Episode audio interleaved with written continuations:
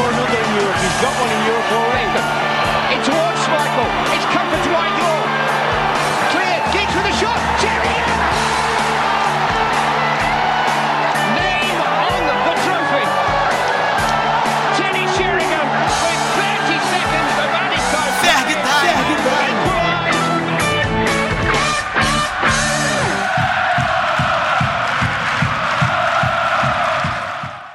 Fala pessoal, começando mais um Ferg Time, depois de dois episódios super especiais, entrevista com o Rafael, com o Fred. Aproveitar para já deixar o convite, quem não escutou, dá o play lá. É, e hoje a gente, de certa forma, deu uma sorte com os jogadores aí. O United está num belíssimo momento, apesar do empate de ontem contra o Southampton. E a gente vai falar um pouco sobre isso com o Ives. Tudo bem, Ives? Opa, Karim. É, muito prazer estar aqui novamente no Frog Time. Vamos mais para um episódio, falar desse bom momento da equipe deixar aqui algumas coisas claras para os mais nervosos quanto ao empate diante do Southampton. Não há nada perdido, aliás, acho que a situação, na verdade, é bem, pode-se dizer que é tranquila, na verdade, do Manchester United nesse momento na Premier League, principalmente. Acho que o pessoal está um pouco pé atrás, né, devido às últimas temporadas, mas também Tô bem confiante que a gente vai conseguir essa vaga.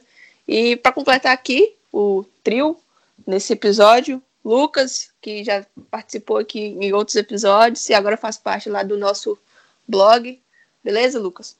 Fala, Karine, fala, Ives, queridos ouvintes. É um prazer estar aqui, né? Sempre bom falar da coisa que a gente gosta, ainda mais quando, é, quando essa coisa é o Manchester United. O Manchester United está muito bem. E é isso que o Ives falou.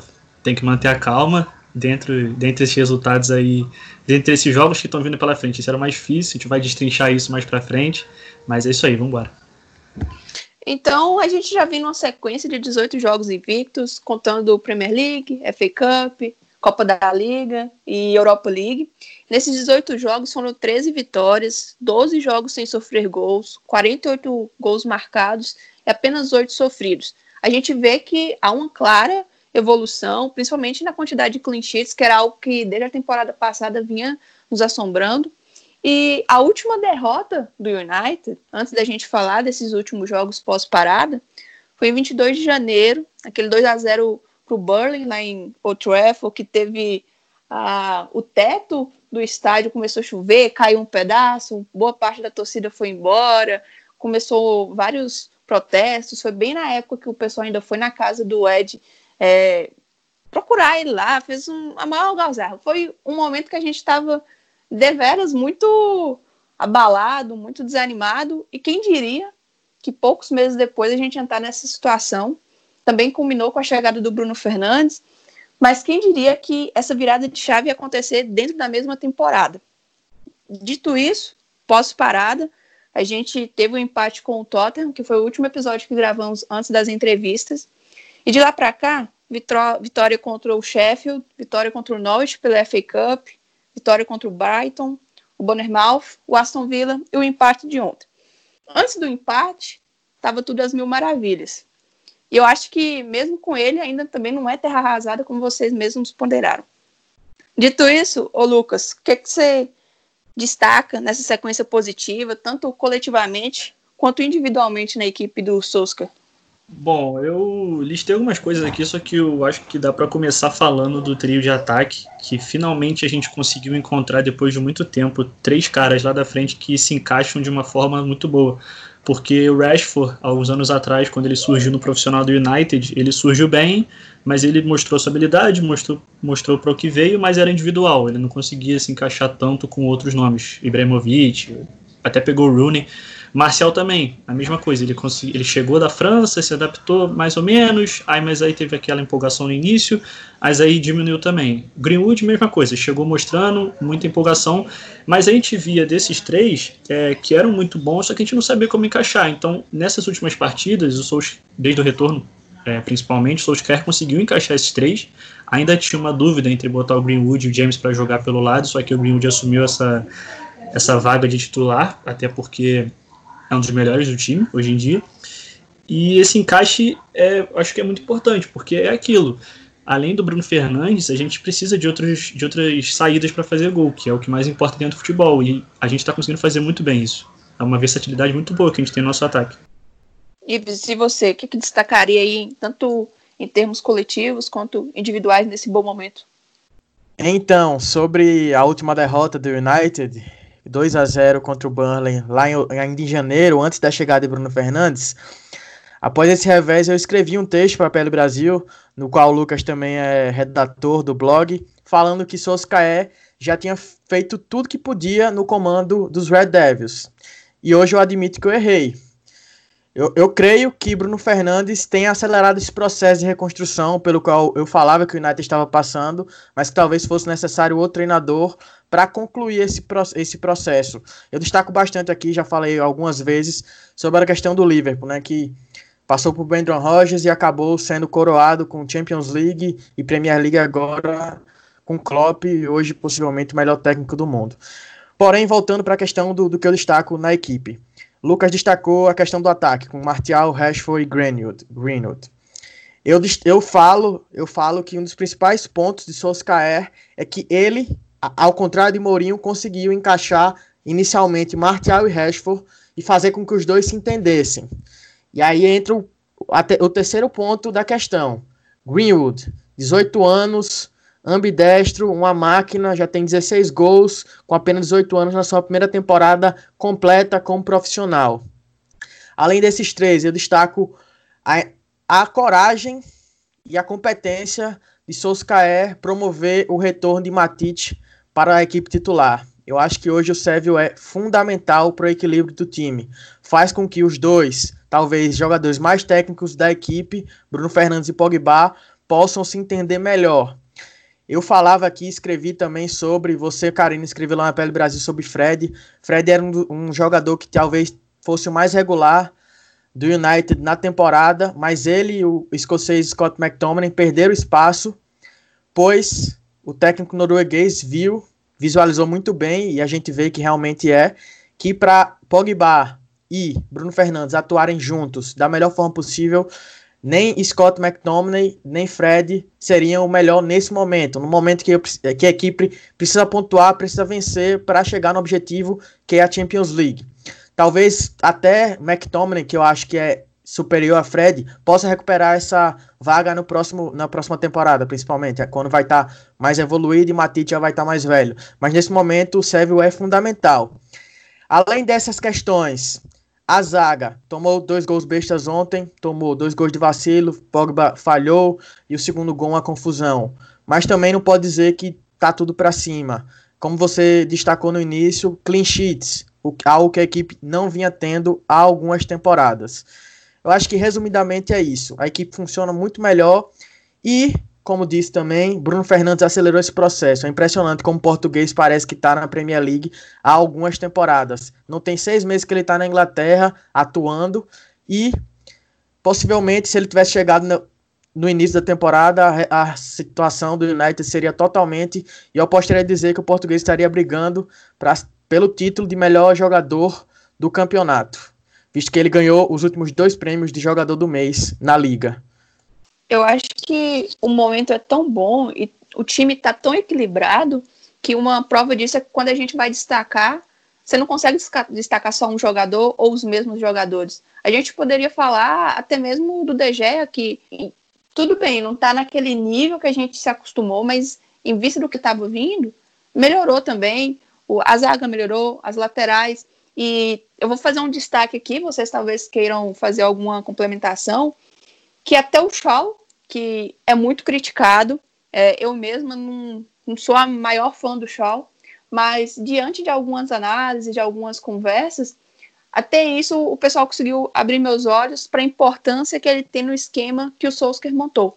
E ontem mesmo a gente postou lá no pós-jogo da página, talvez o Solskjaer foi o treinador pós-Ferguson que montou o melhor esquema tático aquele esquema que você começa as partidas, que tem um certo equilíbrio, você tem uma certa confiança, os jogadores também, e os resultados começam a aparecer. E nisso, o Filos, ele até fez um, um tweet, e eu vou até ler aqui, que eu acho que sintetiza muito um pouco disso que o Shaw faz, talvez a gente não, consegue, não consiga ver, mas que é importante, e talvez até por isso o Brandon ainda não assumiu a titularidade, que é algo que muitos torcedores esperam. Filhos colocou aqui, ó. É, sei que vocês não gostam, mas pouco se fala de como o posicionamento do Shaw tem sido importante. Caindo mais pelo meio e abrindo a linha de passe para quem está na ponta. Normalmente o Rashford e no lance do gol, o Marcel, que foi contra o Bannermouth. É, a bola chega limpa e sem marcação direta praticamente. No geral, eu gosto da participação dele, se apresenta bem e se em alguns momentos poderia até ser mais decisivo nas ações, pelo menos ele é inteligente ao buscar os jogadores recomendados para finalização. E quando você tem esse debate, você começa a, pensar, a prestar mais atenção nas partidas, nesses movimentos do show. O Bissaka também, mas acho que o show é, é ainda mais é, mais notório, porque o Bissaka ele já vem muito defensivamente, o pessoal foca muito naquilo ali, e tem hora que ele tá indo no ataque, tem dado algumas assistências contra o Sheffield mesmo, mas o Shaw, talvez por a gente bater tanto, é, você fala assim, poxa, tem uma certa quantidade de pessoas falando sobre isso, então bora prestar atenção. E depois que você começa, realmente ele tem filtrado, aquela é, parceria dele com o Rashford tem dado resultado, o Marcel caindo por ali também, então acho que como falei, a gente poderia destacar todos os jogadores dos 11 iniciais, é, até mesmo o Fred, como você falou, Ives, vinha bem e talvez ele deu o azar do, de ter um encaixe muito rápido ali, instantâneo, com o Matisse, Pogba e o Bruno Fernandes.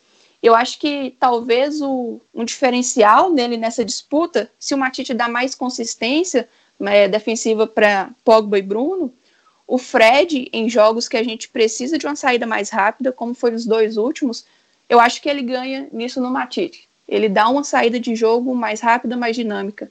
Mas o Sérvio tem aquela presença mais impositiva. Então, o Shaw seria o meu destaque, até por eu bater muito nele, até por muita gente bater muito nele, mas esse aspecto tático me chamou muita atenção e eu tô vendo cada vez mais gente falando sobre isso, então acho que vale o destaque. Vocês têm alguma coisa a falar sobre o Luke? Olha, é, rapidinho, só para voltar naquilo que o Ives comentou, que eu, eu gostei muito da palavra que ele usou, que é a coragem que o Solskjaer teve para retornar, para trazer de volta o Matite Futebol, que eu acredito que nem o torcedor mais otimista acreditava que ele ia conseguir voltar. E como vocês já falaram, ele tem uma, peça, um, uma participação fundamental.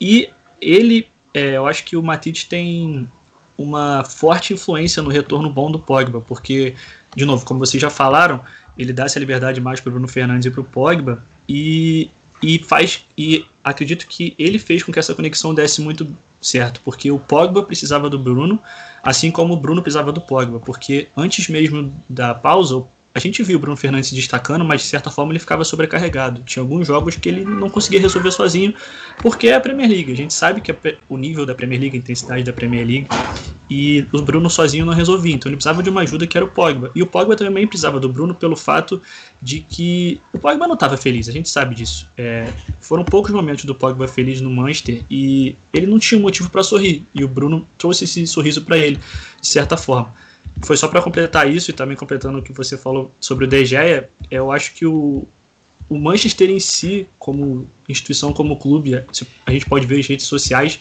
tá trabalhando bem com o De Gea, porque nas últimas semanas começou aquele burburinho sobre o Jim Henderson, como que o Solskjaer vai tratar isso, e aí a rede social, o Solskjaer mesmo nas entrevistas foi bem duro, falando que o Henderson tem que lutar pelo espaço dele, as redes sociais postando que De Gea é o nosso goleiro, aí recentemente, recentemente não, ontem mesmo contra o Southampton ele completou 400 jogos, então assim, o goleiro a gente sabe que precisa de confiança e, e o clube está trabalhando muito bem, é, ajudando o De Gea a recuperar essa confiança que ele, a gente sabe que ele tem e tendo um dos melhores goleiros do mundo. Né? Em relação ao Shaw, é, eu, eu até vi esse tweet do Filos e não sei, eu acho que você viu também que embaixo tem um dado que é muito interessante, que mostrava antes da pausa que o Shaw, o Shaw e o Bissaka, mas vamos voltar um pouco mais para o Shaw porque ele é mais um que deu uma volta por cima, assim, é, que o Shaw recebia a bola na maioria das vezes no meio campo, que ou seja, é normal para um lateral.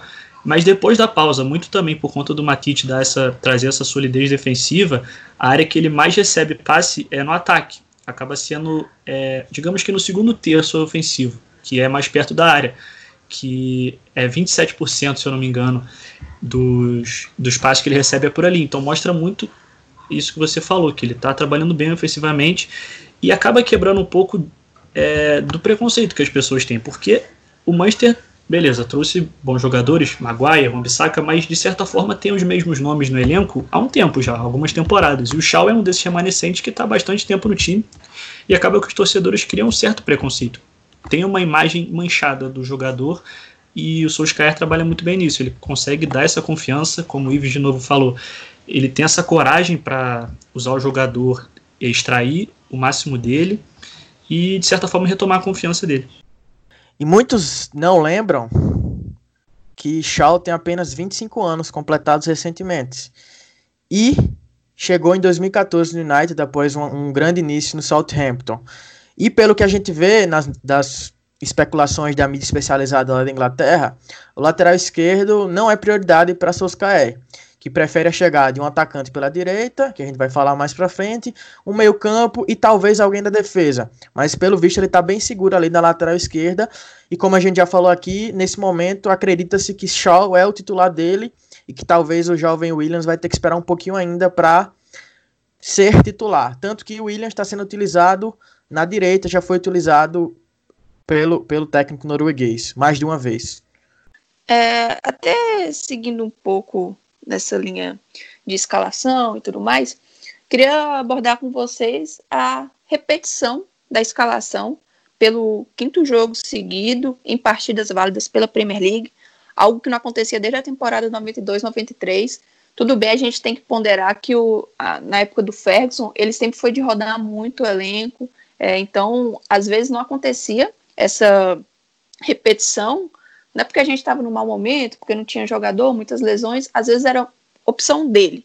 Porém, hoje eu acho que é algo, de certa maneira, relevante, porque a gente se acostumou com o United tão bagunçado que às vezes você não tinha muita noção de quem seria é, titular naquela equipe. É normal você não acertar os 11, mas tipo, você acertar somente o goleiro, como por muito tempo foi o caso do De Gea, é, também não, acho que não é a melhor das, dos cenários.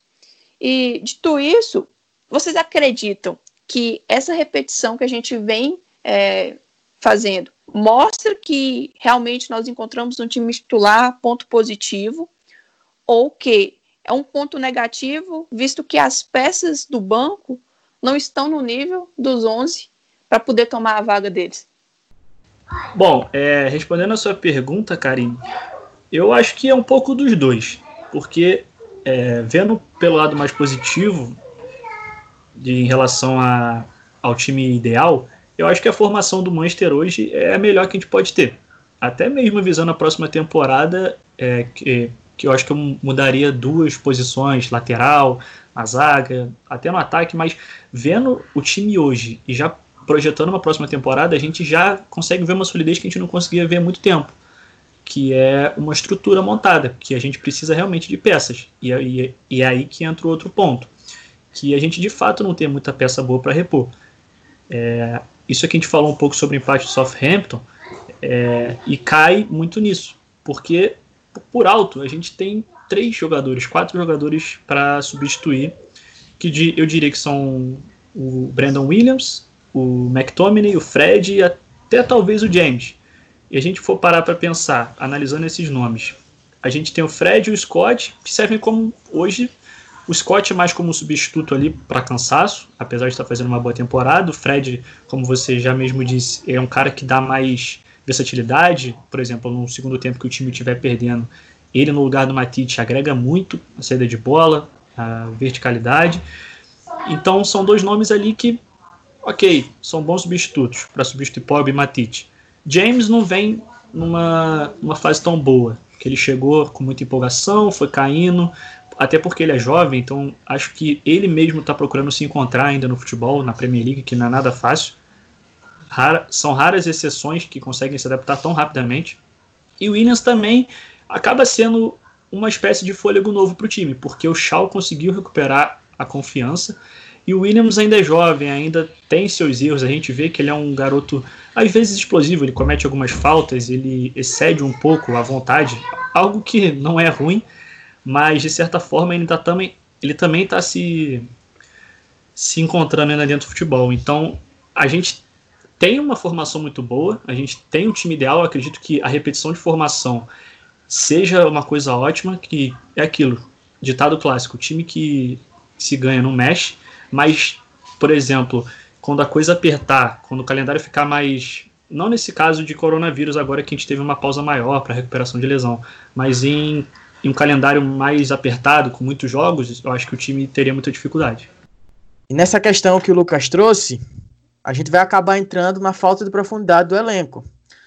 Ficou claro que contra o Aston Villa, aquele começo abaixo, e o jogo contra o Southampton, o final principalmente, a equipe sentiu a sequência de jogos pesada e Solskjaer olha para o banco e vê Fred e McTominay muito competentes.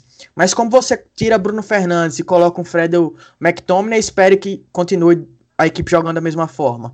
Como tira é, Pogba e coloca Fred, nada contra o brasileiro, longe disso, e espere que a equipe continue jogando do mesmo jeito. Por exemplo, contra o Southampton, Greenwood foi muito bem marcado, quase não tocou na bola, mérito da defesa. Diferente dos outros jogos, que ele foi muito bem, mas também é normal. Um jovem de 18 anos que vai ter altos e baixos. Normal. É até bom que a gente acaba entrando na questão de Sancho. Muita gente fala, ah, Sancho pode atrapalhar a evolução de Greenwood. Não acredito que isso vá acontecer. Sou a favor do, de que o Sancho, o jogador do Borussia Dortmund, chegue ao United, como também sou a favor da chegada de Grealish, do Aston Villa. Vejo com bons olhos a chegada desses dois caras que podem chegar para disputar uma posição na equipe titular. E eu acredito que Solskjaer também vê com bons olhos e ele sabe que precisa disso, porque ontem o United acabou o jogo, sempre lembrando que a gente está gravando o episódio na terça-feira, dia 14 de julho, mas acabou o jogo sem Bruno Fernandes, Greenwood e Pogba. Um time do, do Southampton acuando a equipe dos Red Devils, um time muito bem treinado por seu técnico, totalmente competente. E aqui deixo os parabéns para a direção do, do time, que não demitiu o técnico após a histórica derrota de 9 a 0 dentro de casa. E sabíamos, quem acompanha sabe, a Premier League sabia que ontem seria um dos jogos mais difíceis da equipe, eu diria que até mais difícil que o jogo contra o Tottenham, que hoje a gente vê que poderíamos ter vencido e estar numa situação melhor hoje no campeonato. Eu concordo com o que você falou. Era até mesmo na, na coletiva pré-jogo, o Solskjaer abordou muito isso, que não, é, não seria um jogo fácil, o Southampton pressionou demais o United, adiantou as linhas, isso meio que acuou um pouco o time, a mesma coisa que tinha acontecido com o Aston Villa, e a gente também tem que lembrar que eles são o quarto melhor visitante da Premier League, atrás apenas do Liverpool, do City e do Chelsea. E embora a gente seja o terceiro melhor mandante atrás do Liverpool e do City, seria um jogo complicado. Eu acho que o, a partida contra o Aston Villa já tinha dado mostras dessa questão do cansaço. E eu até levanto um outro ponto aqui para a gente poder debater. É, principalmente no Twitter, né, que é onde a gente tem um, uma amostragem, mais ou menos, para poder debater aqui no podcast. É, depois do jogo de ontem, começou um debate fazendo um, um paralelo com o jogo do Vila, no sentido de que foram dois jogos que a gente não começou bem, só que no primeiro a gente achou o gol com aquele pênalti do Bruno Fernandes e fizemos o gol. O Vila já é um time meio baqueado. É, nesse momento não está tendo aquele poder de reação, principalmente dentro das, da partida, quando sai atrás. E ontem a gente meio que estava repetindo o cenário. O Marcel teve aquela bola que o Ward Prowse bobeou ali na frente dele, mas o McCarthy consegue fazer a defesa. E o Southampton tinha começado melhor a partida. E na, no lance seguinte, praticamente, o Pogba dá uma vacilada, porque. E aí também entra a questão da pressão que o Southampton estava fazendo, né? Porque o, o United tinha que sair desde lá de trás, o Maguire e o Lindelof tem uma boa saída, mas não é aquela boa saída. Então o Pogba funila para poder ajudar. E, só que ele bobeou, o Inks rouba a bola, constrói a jogada pro. Agora eu vou esquecer o nome do cara. Do Armstrong pegar e fazer o gol. Nisso que eles fazem o gol, o United você fica naquela, né? Será que vai sentir? A gente não estava bem na partida, vários jogadores errando passes bobos, mas a gente consegue empatar, consegue virar. E só que no segundo tempo a gente ainda faz uma partida novamente abaixo e sucumbe ali nos 96 com o gol de empate. Diante de tudo isso, desses dois jogos principalmente, né? Vocês acreditam que os adversários estão aprendendo a nos marcar? E isso é algo que a gente já deve ficar mais atento? Ou foram apenas dois jogos que a equipe não foi tão bem quanto vinha sendo? O quanto esses dois últimos resultados, nem tanto em questão de empate, vitória, mas de desempenho, pode dar uma certa preocupação? Bom, é, como a gente falou no início do podcast, eu acho que a gente deveria não ligar o sinal de alerta, porque realmente o time está bem, a gente de certa forma não perdeu, foi realmente um deslize e um jogo importante que se a gente vence a gente estaria em terceiro, já, ter, já estaria mais tranquilo, mas eu acho que é um, é, falando do Southampton em si, do empate, né, eu acho que a gente deveria manter a calma, porque é, respondendo a sua pergunta, a partir do momento que a gente vive uma boa fase, que o time é, tudo dá certo, que, é, que até se o zagueiro chutar a bola entra, muitas pessoas acabam esquecendo de como é ter resultado negativo.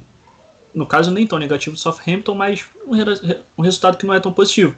E acontece até mesmo com jogadores. A gente pode lembrar o gol do Southampton, que o Pogba deu esse mole. O segundo gol contra o Bournemouth, aquela, aquela besteira que o Bailey fez, que ele foi receber a bola, foi dominar no ombro, acabou botando a mão na bola, enfim. São desatenções que acabam revivendo, revivendo o United de um tempo atrás. Eu não diria que é relaxamento dos jogadores, até porque quando está numa fase boa, o jogador quer continuar focado, quer continuar calando os críticos, quer mostrar que é capaz. Mas às vezes acontece um momento de deslize por conta desse conforto, de saber que o time tem essa capacidade de vencer a maioria dos jogos pela qualidade e acaba que o time dá um, um se desliga, perde um pouco do foco.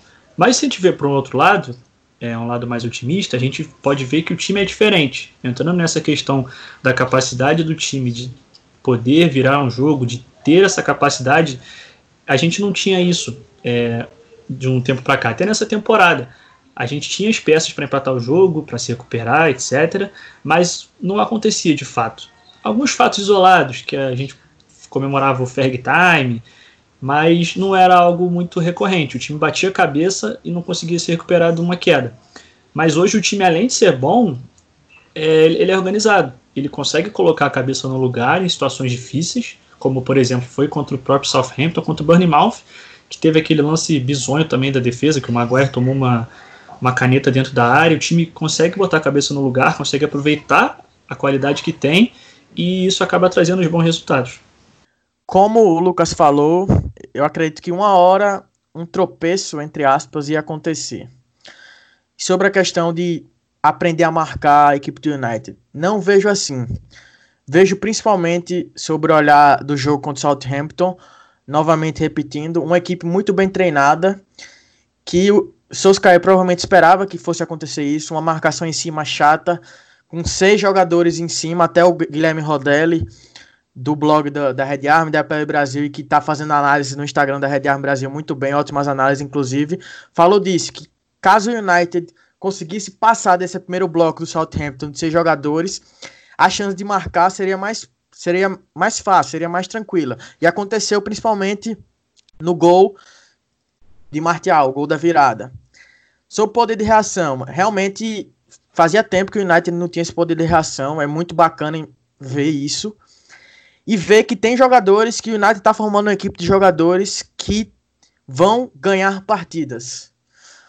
Há muito tempo, durante muito tempo o United não tinha esses jogadores. Tinham, mas eles ainda não estavam nesse patamar de ser um cara que pode decidir o jogo se um ou outro tiver em um momento ruim.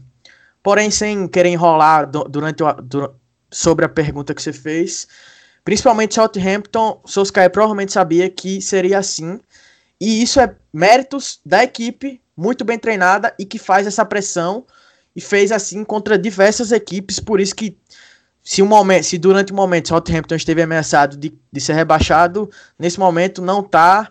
E repetindo, seria era sim o jogo mais difícil. Acho que seria até mais difícil que o Leicester, que está em queda livre. E opinião pessoal, achismo puro. Achismo não, né? Percepção, alguma percepção de, do que tem vindo a acontecer, do, que tem, do que tem acontecido.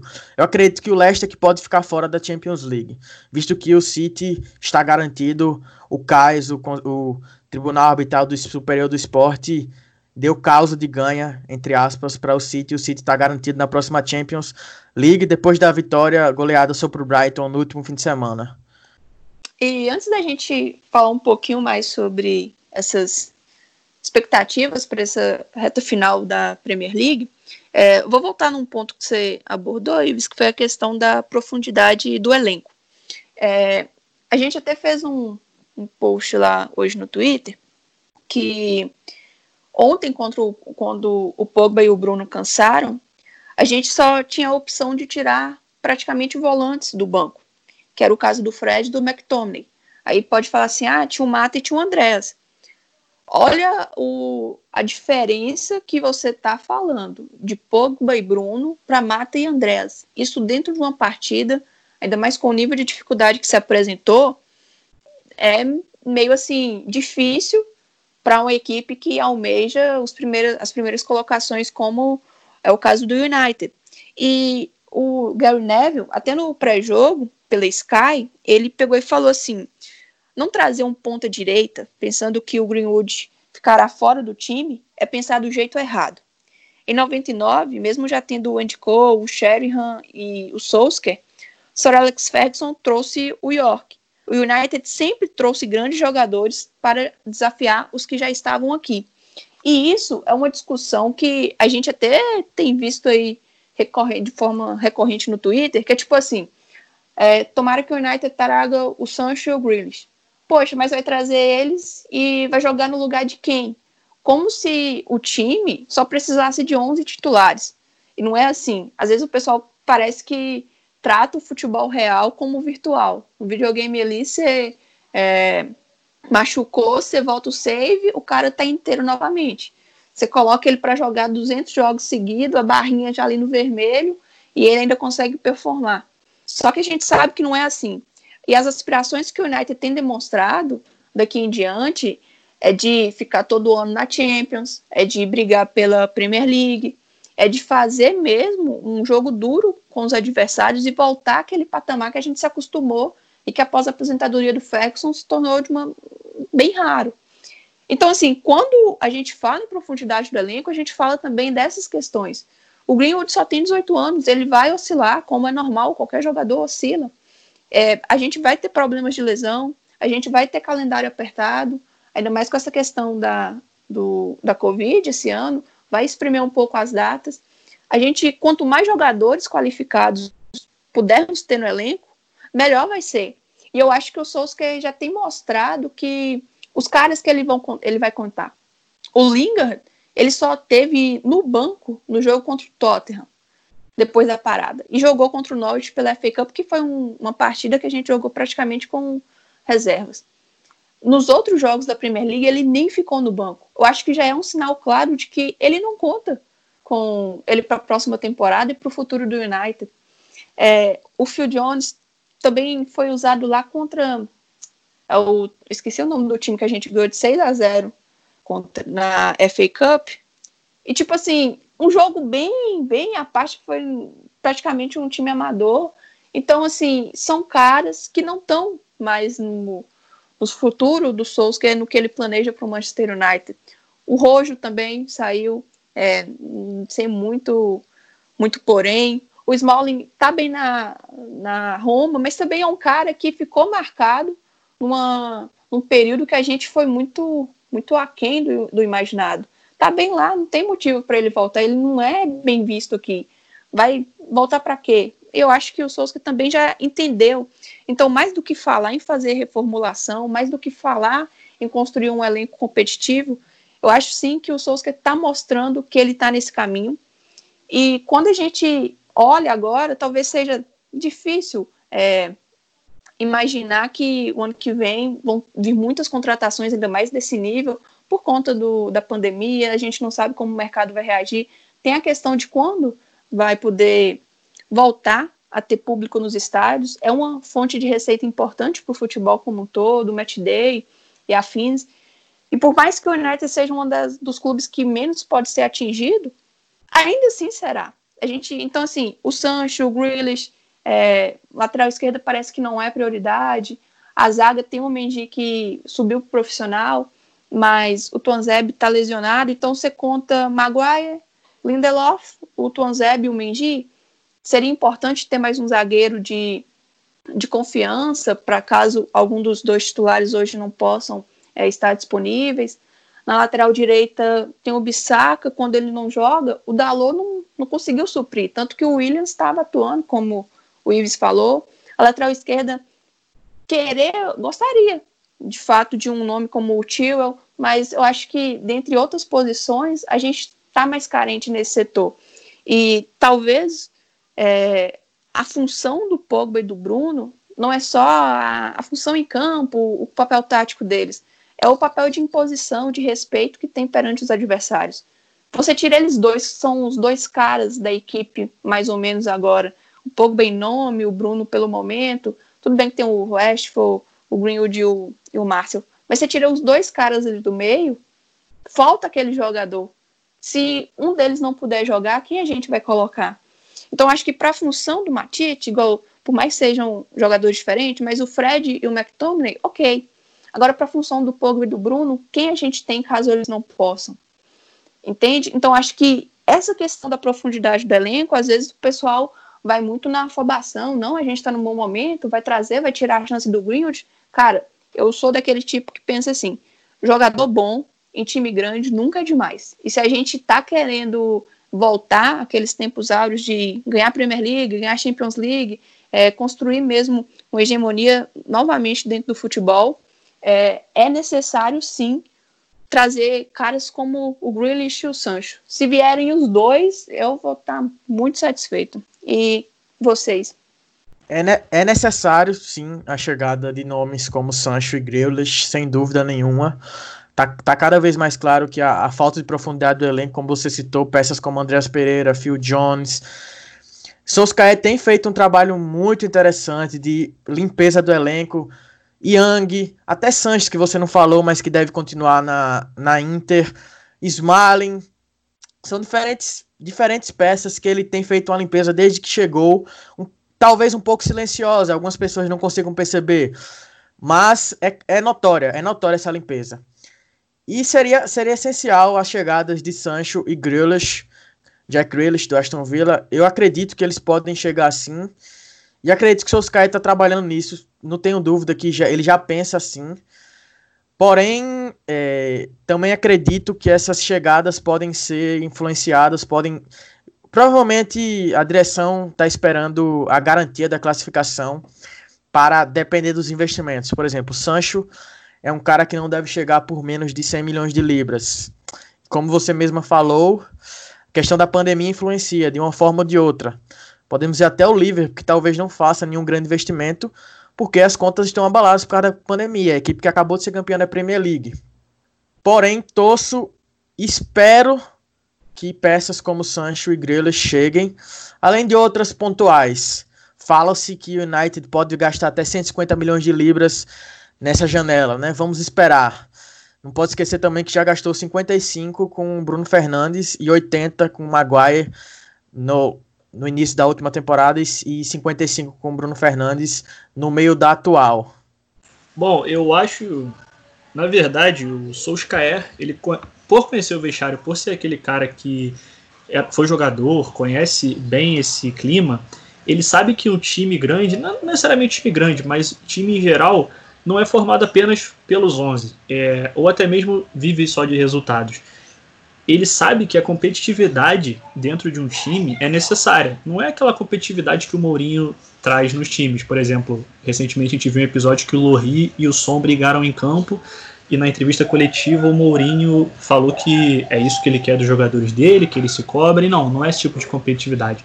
É uma competitividade de ameaça, do jogador que está em campo saber que tem alguém no cangote dele pronto para roubar a vaga dele que é aquilo que o Fred falou no, no episódio anterior do Fag Time, que ele citou que independente dele estar tá no banco de reservas ou não, ele sabe que ele tem um potencial de em qualquer momento ele pode ser titular de novo.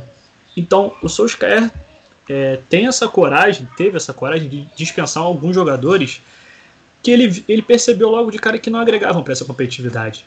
A partir do momento que você traz o Maguire, pô, o Smalling já é queimado, é, para que, que ele vai servir para o time?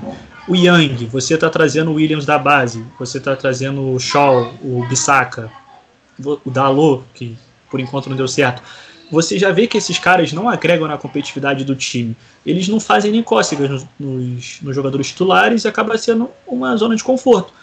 Mas a gente está podendo ver já que, como eu falei no início, a, aquela discussão sobre Jim Henderson e De Gea, que já está pegando fogo porque o Jim Henderson provavelmente vai voltar para o United depois de empréstimo, o Solskjaer já tá botando essa competitividade. Ele já falou que o De é o goleiro, que o Henderson vai ter que chegar para brigar pela vaga, que no United ninguém tem vaga garantida. Então ele mostra isso, que mesmo você é, tendo, estando em um bom momento, fazendo muitos gols, você não é garantia.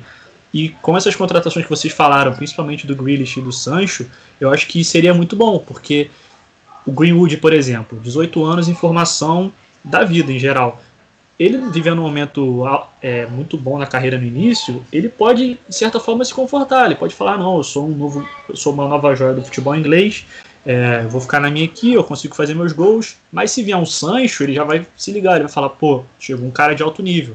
Eu vou ter que manter meu, meu rendimento e melhorar, porque tem um cara no meu cangote aqui que pagaram caro e querem usar ele, sabe? Então, essa competitividade é muito boa e a profundidade do elenco que se Deus quiser, na próxima janela vai aumentar, é, vai só, é, digamos que, influenciar nisso. Aí, para a gente já ir finalizando o episódio, bora falar rapidamente sobre os dois próximos compromissos do United. É, o jogo contra o Palace, válido pela Premier League. E o Chelsea venceu hoje o Norte, no sufoco ali, 1 a 0 e abriu quatro pontos, mas com um jogo a mais. E nessa rodada, o Leicester vai enfrentar o Sheffield. Né? Diante do que o Sheffield voltou a apresentar e do que o Leicester está apresentando, acho que não, a gente vai secar e talvez não seja, não saia um resultado negativo para a gente aí, não. E ainda assim, a tabela, se olhando a do Leicester e a do Chelsea, eu acho que são bem mais complicadas do que a do United. O Chelsea agora ainda tem o Liverpool e o Wolves pela frente o Liverpool, por mais que está naquela pegada, ainda é o Liverpool, atual campeão, e o Wolves está ali na disputa também. E o Leicester ainda vai enfrentar o, o Tottenham e fecha contra a gente lá no, na última rodada. Então são jogos bem complicados. O United, depois do Palace, tem o West Ham, antes do Leicester. Então, assim, eu acho que nessa corrida aí o United tem tudo para conseguir a, a, vaga direta e até mesmo o terceiro lugar. Eu até conversava com o Ives antes da gente gravar aqui, por conta dos adversários que o Chelsea vai ter, que o Leicester vai ter, pelo que eles estão apresentando. O Chelsea até vinha melhor, mas parece que deu uma baqueada, não sei. E o United, poxa, a gente teve, acho que, se não me engano, seis oportunidades para ultrapassar o Chelsea na tabela. E em todas nós tropeçamos também. Então acho que chegou a hora e vai sim, nem que seja na quarta colocação. Concordo com eles, acho que o Leicester infelizmente vai ficar fora. Teve uma queda brusca de desempenho.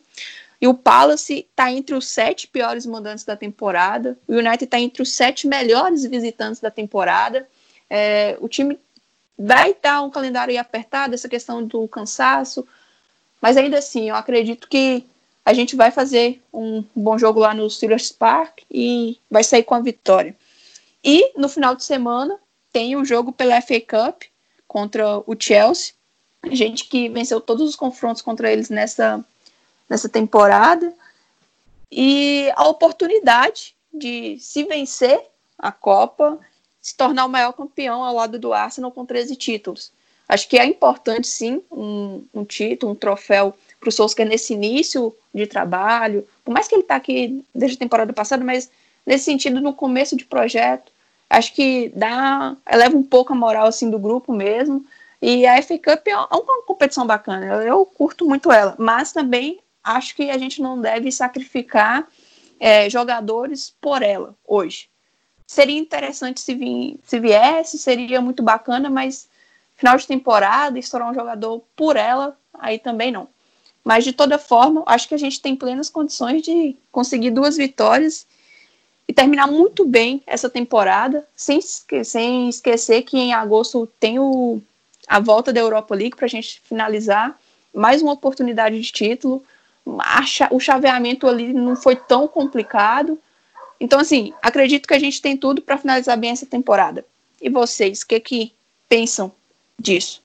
Completando o que você falou, Karine, em relação ao Leicester, é, bate com a questão da profundidade do elenco, porque a gente vai ver o time do Leicester, eles têm 11 jogadores, eles têm o time titular, tanto que durante a temporada o Ricardo Pereira se lesionou, o Justin até entrou bem na lateral, mas não se compara com o português, o Vardy perdeu alguns jogos, o Madison, por sinal, está machucado, e isso é um pouco do retrato dessa queda do Leicester.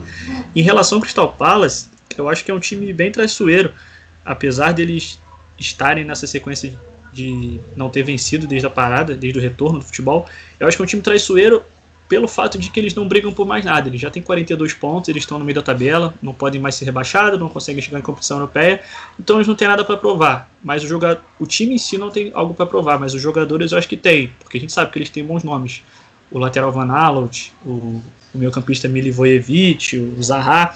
Então o time é traiçoeiro. Eu acredito que o United sai com a vitória tranquilo, mas a gente tem que já ligar essa partida com a do final de semana, porque eu acredito que diferente dos outros confrontos que a gente ganhou na temporada contra o Chelsea, esse tem um diferencial, que é, é, é um jogo de Wembley. De certa forma tem toda essa mística. E é, e é a única chance do, do Chelsea levantar um título na temporada, porque Sim, eles têm o jogo de volta da Champions, mas eles já tomaram 3 a 0 do Bayern em casa, então convenhamos que é bem difícil eles virarem.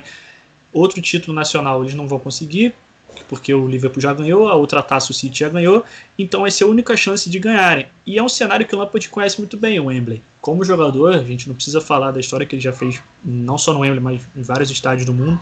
E agora ele quer começar a fazer isso como técnico. E com certeza, numa, numa semifinal que tem o, Manchester United e o Chelsea de um lado e o Manchester City e o Arsenal do outro, ou seja, quatro times do Big Six, seria um ótimo cenário para isso. E como eu falava, que vai depender muito do jogo do Palace, porque se a gente vencer bem, um jogo tranquilo, dá para a gente descansar nossos jogadores no segundo tempo. Mas se for um jogo pegado, um jogo mais difícil, resolvido no final, como foi o do Southampton, que os jogadores já estavam cansados a gente teve que substituir ao longo do jogo, eu acho que vai ser um buraco mais embaixo, porque o Chelsea já jogou na rodada, jogou nessa terça com o Norwich, com um jogo apesar de ter sido 1 a 0 foi um jogo bem tranquilo. O Norwich não deu muito trabalho, o Chelsea conseguiu administrar bem o jogo. Então, de certa forma, são dois dias a mais de descanso e o time, digamos que não se cansou muito contra o Norwich. Então, eu acho que a nossa qualidade é sim superior. Tanto que nós vencemos os três jogos que já tivemos até agora e, a, e com o time cambaleando. Apesar de primeira vitória foi na primeira rodada, muita empolgação, a outra já foi mais ou menos na Copa da Liga, aí na Stanford Beach foi no sufoco, mas eu acho que a gente tem potencial para ganhar, mas ficar de olho nessa questão do preparo físico realmente. Sobre esses dois confrontos que o United vai ter quinta-feira contra o Crystal Palace e domingo contra o Chelsea, lá em Wembley, como o Lucas falou. Eu acredito que Soscaé, analisando friamente esses dois confrontos, Felizmente ou infelizmente, se ele tiver que poupar jogador em algum deles, vai ser na semifinal da Copa da Inglaterra. Porque eu acredito que ele vai preferir garantir a vaga na Champions League a partir da Premier League e lá em agosto, daqui a mais ou menos um mês, disputar a Europa League, buscando o título, obviamente, mas sem grandes obrigações quanto ao título para ter que garantir a vaga na Champions League.